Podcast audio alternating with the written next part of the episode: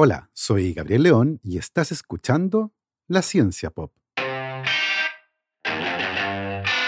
Un podcast sobre historias de ciencia.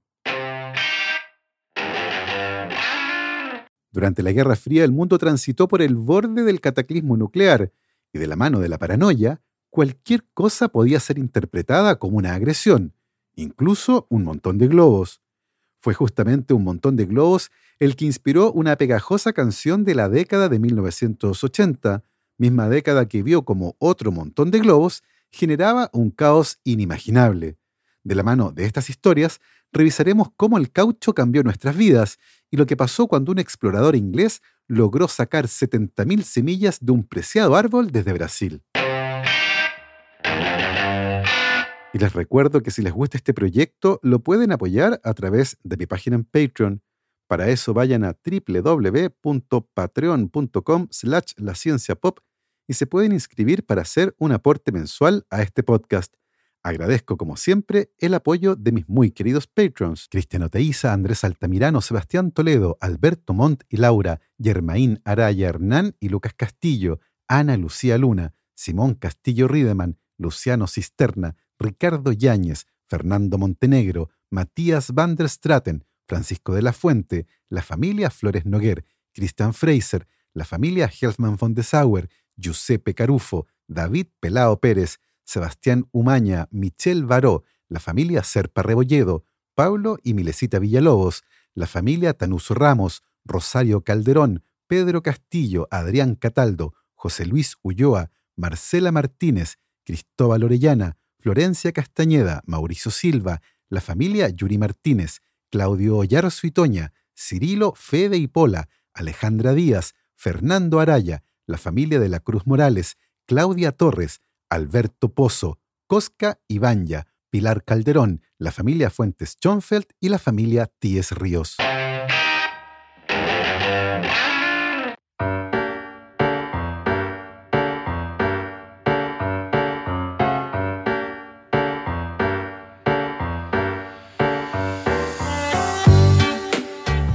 Después de la Segunda Guerra Mundial, el territorio de Alemania, derrotada y en ruinas, fue dividido en cuatro zonas, cada una ocupada por los países que la derrotaron, Estados Unidos, Unión Soviética, Reino Unido y Francia. Una cosa curiosa de esto es que Berlín, la capital de Alemania, también fue dividida en cuatro zonas, a pesar de estar ubicada en medio del territorio alemán que estaba bajo el control de la Unión Soviética. Esta decisión, que desde el punto de vista operativo era bastante compleja, fue tomada por los países aliados más que nada con un propósito simbólico, y algo similar se hizo en Austria, país que también fue dividido en cuatro zonas controladas por los países aliados, lo que incluyó a Viena, su capital, que también fue dividida en cuatro partes. Sin embargo, desde el punto de vista histórico, el caso de Berlín tuvo un impacto e influencia mucho más grande, y si miran un mapa de esa época, verán que Berlín Occidental, que estaba bajo el control de Estados Unidos, Reino Unido y Francia, era una isla en el territorio alemán controlado por los soviéticos, una curiosidad geográfica que generó problemas para todos los involucrados. En los años que siguieron al final de la Segunda Guerra Mundial, las tensiones ideológicas entre los aliados occidentales y la Unión Soviética fueron creciendo, y sus diferencias se intensificaron a tal punto que la tensión se convirtió en un periodo de la historia que fue llamado Guerra Fría, un momento frágil y en el que cualquier cosa podía desencadenar otra guerra, pero esta vez en un mundo donde existía la bomba atómica. En medio de la creciente tensión, en 1948, los aliados occidentales introdujeron el marco alemán, la moneda del lado occidental de Alemania, en la zona de Berlín que controlaban, lo que causó una gran molestia en las autoridades soviéticas, las que no veían con buenos ojos que dinero occidental inundara las calles del lado de Berlín que ellos controlaban. En un intento por revertir esta situación, la Unión Soviética inició un estricto bloqueo de Berlín Occidental, cortando todas las rutas de suministros y dejando a ese sector de la ciudad completamente desabastecido. Los soviéticos se comprometieron a levantar el bloqueo solo si los aliados sacaban de circulación el dinero occidental de Berlín. La respuesta de los aliados fue crear un puente aéreo hacia la ciudad de Berlín, un esfuerzo masivo para suministrar a Berlín Occidental de alimentos, medicamentos, combustible, ropa y otras necesidades por vía aérea. El puente aéreo fue exitoso y como la estrategia soviética había fracasado, el bloqueo fue finalmente levantado en 1949. Ese año, Alemania fue dividida formalmente en dos estados separados, la República Federal de Alemania o Alemania Occidental, alineada con Estados Unidos, Francia y el Reino Unido, y la República Democrática Alemana o Alemania Oriental, bajo influencia soviética. La ciudad de Berlín siguió dividida, a pesar de estar formalmente en medio de la República Democrática Alemana. Así, la porción de Berlín controlada por Alemania Occidental estaba geográficamente rodeada por territorio de Alemania Oriental, una isla. El problema es que los residentes de Berlín preferían vivir en el lado occidental de la ciudad, y entre 1949 y 1961 casi 3 millones de personas que residían en la Alemania Oriental emigraron hacia Berlín Occidental, desde donde podían moverse a otras ciudades de la República Federal de Alemania o a cualquier otro país del bloque occidental. Estas personas eran principalmente jóvenes profesionales o técnicos de alto nivel, y muy pronto las autoridades de Alemania Oriental se dieron cuenta de que esto era un gran problema, una fuga de cerebros y talento joven que pronto tendría un impacto significativo en la economía de Alemania Oriental. Tenían que hacer algo.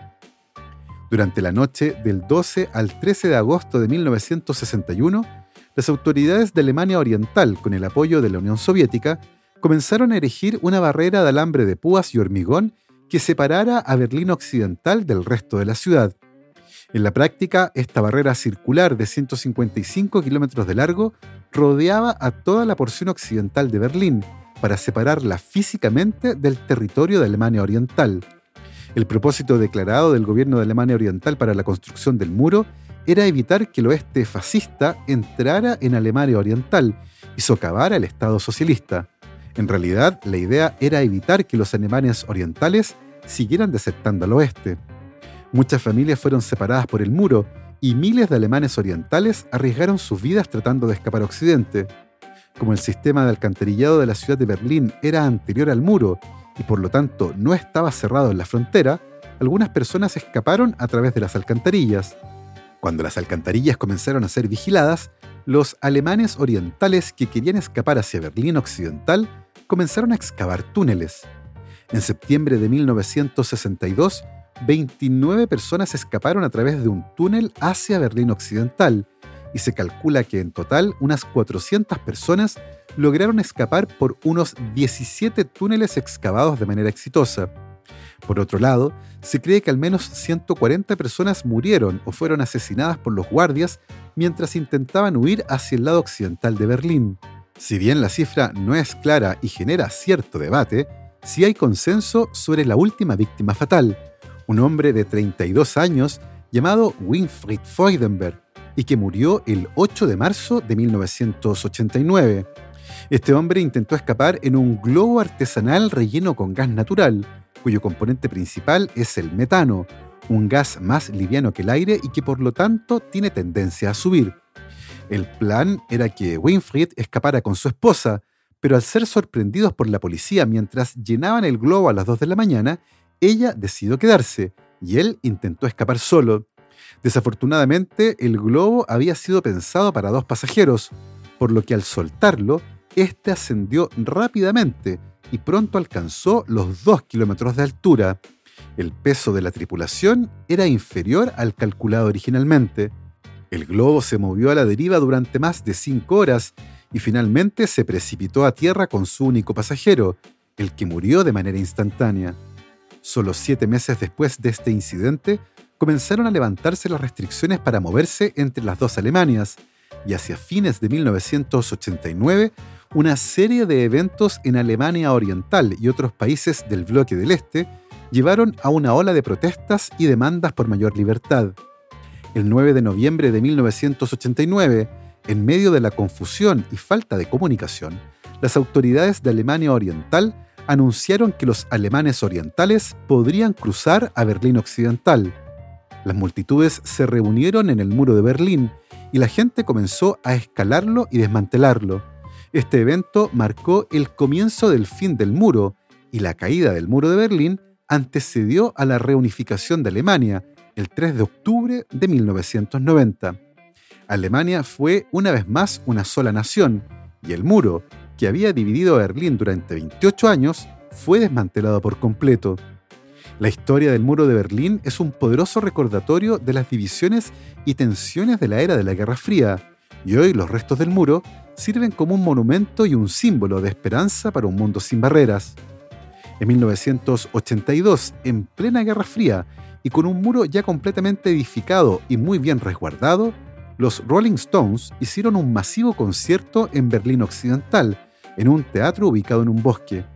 Como parte del espectáculo, en un momento liberaron cientos de globos rellenos con helio, los que por efecto del viento tomaron una forma muy curiosa. En ese concierto estaba Carlo Carges, un músico de 32 años y que era el guitarrista de una banda formada en Berlín Occidental. Carlos se quedó pensando qué pasaría si los globos llegaban al lado oriental de Berlín. ¿Podrían ser interpretados como una señal de amenaza? ¿Qué pasaría si alguien decide que se trata de un acto de guerra? Con esas ideas en mente, Carlo Carges compuso una canción sobre globos flotando en el cielo, los que causan tensiones militares y políticas cuando son confundidos con objetos voladores no identificados. La letra es un comentario satírico sobre la paranoia y el miedo de la era de la Guerra Fría, donde la más mínima provocación podría conducir a un conflicto nuclear. Gabriel Kevner, la vocalista de la banda, quedó impresionada por la letra y la pegajosa melodía que la acompañaba. La banda, llamada Nena, decidió grabar la canción, la que fue lanzada como sencillo en alemán en 1983 y rápidamente se convirtió en un éxito masivo en Alemania y en toda Europa. La canción se llama 909 Sing Luftballon y debido a su gran éxito tuvo también una versión en inglés llamada 99 Red Balloons. Esta versión también ganó popularidad y solidificó aún más el éxito internacional de la canción. En Alemania la canción se convirtió en un himno del movimiento contra la guerra y un símbolo del deseo de paz durante los tensos años de ese periodo. La combinación de una melodía pegajosa y una letra que invita a la reflexión convirtieron a esta canción en un clásico, y la exitosa canción de Nena sigue siendo un recordatorio del poder que tiene la música para transmitir mensajes importantes y capturar el espíritu de una época. Y claro, sirve también como excusa para hablar sobre globos. Durante muchos siglos, antes de que el caucho fuera descubierto y convertido en globos, nuestros antepasados fabricaron globos a partir de entrañas de animales. Los intestinos y las vejigas se usaban predominantemente para hacer globos en la antigüedad, y en aquel entonces los globos estaban en su mayoría rellenos con agua, ya que el agua proporcionaba una mejor expansión que el aire. Sin embargo, también se utilizaron globos llenos con aire y se cree que los aztecas, por ejemplo, hicieron los primeros globos decorativos usando intestinos de gato. Sin embargo, estos animales globos no eran para diversión, eran sacrificios presentados a los dioses aztecas. Para fabricar globos, limpiaban los intestinos, les daban vuelta y luego los cocían intactos usando hilo vegetal. A través de una técnica especial de secado, los intestinos se convertían en un globo hermético. Una técnica similar sería usada mucho más tarde en Europa por bufones y magos, los que a menudo entretenían a su público usando las entrañas de animales que habían sacrificado recientemente para fabricar globos y usaban los intestinos, la vejiga e incluso el estómago para modelar formas divertidas y entretenidas. Los globos no solo se usaron con fines de entretención, y por ejemplo Galileo usó vejigas de cerdo en experimentos para determinar el peso del aire. En paralelo, otro material comenzó a emerger lentamente como un reemplazo de las entrañas de animales. En América, mucho antes de la llegada de los exploradores europeos, las culturas olmeca, maya y azteca extraían de ciertos árboles una sustancia tan pegajosa como la melodía de 99 Love Balloons. Esa sustancia era el látex, un líquido lechoso obtenido de varios árboles y que tenía muchos usos. Por ejemplo, podían impregnar tela con esta sustancia y hacerla impermeable al agua, o bien someterla a algunos tratamientos para solidificarla y generar un tipo de caucho duro, el que usaban para fabricar desde contenedores a pelotas. La sustancia pronto llegó a Europa y en 1824 el físico inglés Michael Faraday fabricó los primeros globos de caucho para usarlos en experimentos con gases, especialmente hidrógeno. En 1825 Thomas Hancock comenzó a vender los primeros globos de caucho, pero eran más bien kits de experimentos científicos que juguetes. Con el paso del tiempo y las mejoras en la fabricación del caucho, los globos se convirtieron en un elemento omnipresente en celebraciones de todo tipo, pero probablemente una de las más famosas que involucra a los globos sea el evento que se hizo en la ciudad de Cleveland en 1986. El ambicioso Balloon Fest, ideado por una organización de beneficencia llamada United Way, tenía como objetivo romper un récord mundial, reunir el apoyo de la comunidad y recaudar fondos para obras de caridad. Al principio parecía una muy buena idea, pero nadie sabía que este gran espectáculo llevaría consecuencias no deseadas, batallas legales y lecciones sobre responsabilidad ambiental que aún resuenan hoy. La idea del Balloon Fest de 1986 era audaz pero simple liberar simultáneamente un millón y medio de globos rellenos de helio en la ciudad de Cleveland, rompiendo así el récord anterior obtenido por el parque de Disneylandia. Miles de personas se reunieron en las calles de Cleveland el 27 de septiembre de 1986, ansiosas por presenciar cómo hacían historia. La promesa de una exhibición visual impresionante y la oportunidad de apoyar a las organizaciones sin fines de lucro locales atrajo a multitudes entusiastas.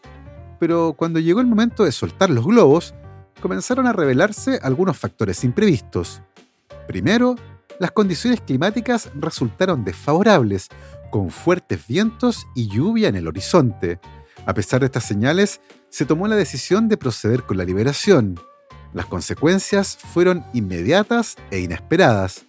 Los globos, en lugar de elevarse majestuosamente, fueron arrastrados por el viento implacable, extendiendo el caos por el noreste de Ohio e incluso llegando a Canadá.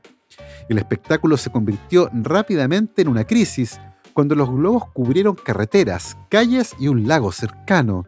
En medio del caos, dos pescadores habían desaparecido en el lago el mismo día del Balloon Fest los equipos de rescate apenas podían ver entre un mar de globos y el uso de helicópteros resultó completamente inútil. Todo estaba cubierto de globos. Para cuando pudieron encontrar a los pescadores, estos ya habían muerto.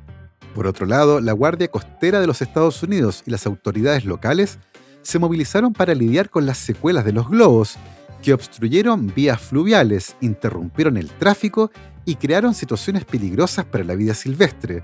Muy pronto quedó claro también que el evento había causado un enorme impacto y repentinamente todos se dieron cuenta que liberar un millón y medio de globos no era otra cosa que un diluvio de basura que amenazó a la vida silvestre, contaminó el medio ambiente y se convirtió en una pesadilla de relaciones públicas para United Way, los organizadores del evento. Las consecuencias del Balloon Fest de 1986 continuaron mucho después de que el último globo hubiera desaparecido de la vista. La United Way fue demandada por individuos y organizaciones que buscaban compensación por daños, costos de limpieza y la tragedia de los pescadores perdidos. Los organizadores del evento enfrentaron desafíos financieros y de reputación, eclipsando la intención caritativa del evento. Así, el Balloon Fest de 1986 en Cleveland ha dejado una marca indeleble en la historia de los globos y de los eventos a gran escala. Sirve también como una historia de advertencia, destacando la importancia de una planificación exhaustiva, la consideración de las consecuencias ambientales y sobre todo la necesidad de la seguridad pública. Este evento memorable subraya la responsabilidad de los organizadores del evento para garantizar que sus acciones no dañen al medio ambiente ni pongan en peligro a la comunidad es un claro recordatorio de que incluso los esfuerzos más bien intencionados pueden tener consecuencias imprevistas y de gran alcance. Al mirar hacia atrás en la historia del Balloon Fest de 1986 en Cleveland, recordamos el delicado equilibrio entre ambición y responsabilidad. Es una historia de sueños altísimos, calamidades inesperadas y las lecciones perdurables aprendidas de un cielo lleno de globos. El Balloon Fest de Cleveland es un testimonio de la necesidad de atención plena y responsabilidad en todos nuestros esfuerzos, sin importar cuán grandiosos o bien intencionados sean.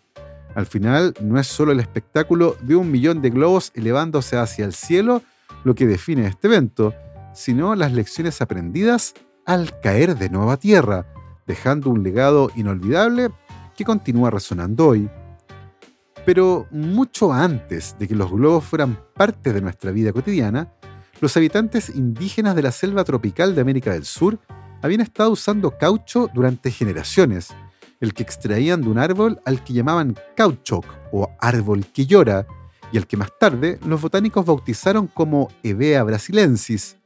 Sin embargo, no fue hasta 1839 que el caucho tuvo su primera aplicación práctica en el mundo industrial. Ese año, Charles Goodyear dejó caer accidentalmente caucho y azufre en una estufa caliente, haciendo que se carbonizara. El material conservó su elasticidad, pero además ganó en resistencia. Antes de eso, el caucho se reblandecía con el calor y se quebraba fácilmente con el frío. El proceso inventado accidentalmente por Goodyear y conocido como vulcanización transformó la savia blanca de la corteza del árbol de Hevea brasilensis en un producto esencial para la era industrial. Con la invención del automóvil a finales del siglo XIX, comenzó el auge del caucho para los neumáticos. A medida que la demanda de caucho se disparó, pequeñas ciudades ribereñas como Manaos en Brasil se transformaron de la noche a la mañana en bulliciosos centros de comercio. Manaos, situada en el Amazonas, donde se encuentra con el Río Negro, se convirtió en el corazón del comercio del caucho. En pocos años, esta ciudad tenía el primer sistema telefónico de Brasil, 25 kilómetros de vías de tranvía y una red eléctrica pensada para un millón de personas, aunque tenía una población de apenas 40.000 habitantes. Muchos se hicieron millonarios y hacer alarde de la riqueza se convirtió casi en un deporte. Los varones del caucho encendían sus cigarros con billetes y saciaron la sed de sus caballos dándoles a beber champán francés en cubas de plata. Sus esposas, que despreciaban las aguas fangosas del Amazonas, enviaban la ropa de cama a Portugal para ser lavada, comían alimentos importados de Europa y compraban más diamantes que cualquier otro lugar del mundo. La opulencia de los varones del caucho solo podía ser superada por su brutalidad. Los árboles silvestres de Bea brasilensis, como todos los árboles de la selva primaria, están muy dispersos, una adaptación que protege las especies del tizón de las hojas de América del Sur, una enfermedad producida por un hongo que se propaga fácilmente y que diezma las plantaciones. Por lo tanto, para obtener ganancias, los varones tuvieron que adquirir el control sobre enormes extensiones de tierra. La mayoría lo hizo contratando sus propios ejércitos y defendiendo sus reclamos, adquiriendo nuevas tierras y capturando más trabajadores nativos. Encontrar esclavos comenzó a convertirse en un problema, por lo que los varones se volvieron creativos.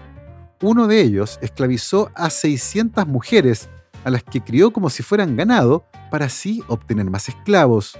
Otros, como Julio César Arana, simplemente usaron la violencia y el terror para obtener esclavos.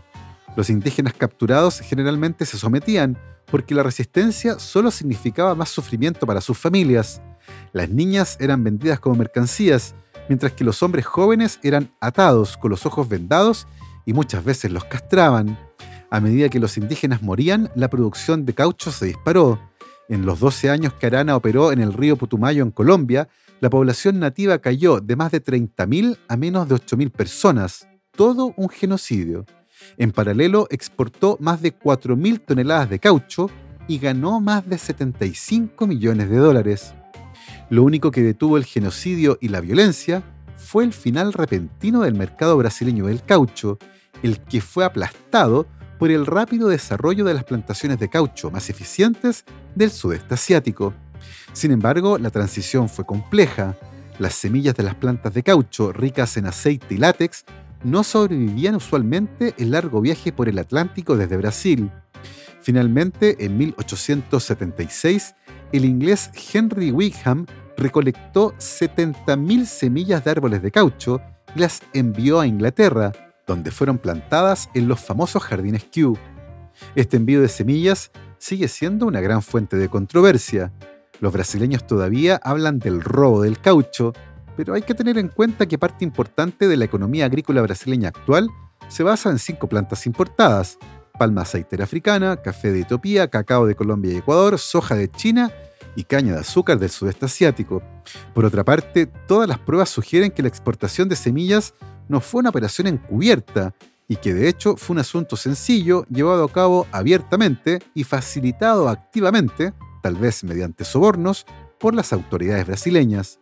En cualquier caso, de las 70.000 semillas que salieron de Brasil, unas 2.800 germinaron y fueron enviadas al puerto de Colombo en Ceilán, país que actualmente conocemos como Sri Lanka. Inicialmente el cultivo del caucho en Asia no fue para nada fácil, y por ejemplo un plantador en el norte de Borneo derribó completamente su plantación después de no encontrar pelotas de goma colgando de las ramas. Faltaba información y nadie tenía muy claro cómo cultivar el árbol o cosechar el látex. Otro obstáculo importante era que el cultivo del té y el café eran negocios rentables, seguros y confiables, y ningún agricultor quería arriesgarse con una planta que jamás habían visto. Finalmente, en 1895, Henry Ridley, jefe del Jardín Botánico de Singapur, persuadió a dos productores de café para que plantaran menos de una hectárea de árboles de Bea brasilensis. Doce años más tarde, más de 300.000 hectáreas de árboles estaban creciendo en Asia. De la mano de innovaciones en el cultivo y la cosecha, se logró aumentar la eficiencia y la producción se duplicó cada dos años.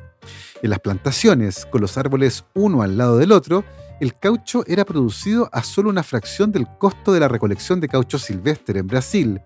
Para 1910, la producción brasileña de caucho había caído un 50%. En 1914, la cuota de mercado de Brasil se redujo a alrededor del 30% en 1918 al 20% y en 1940 al 1,3%.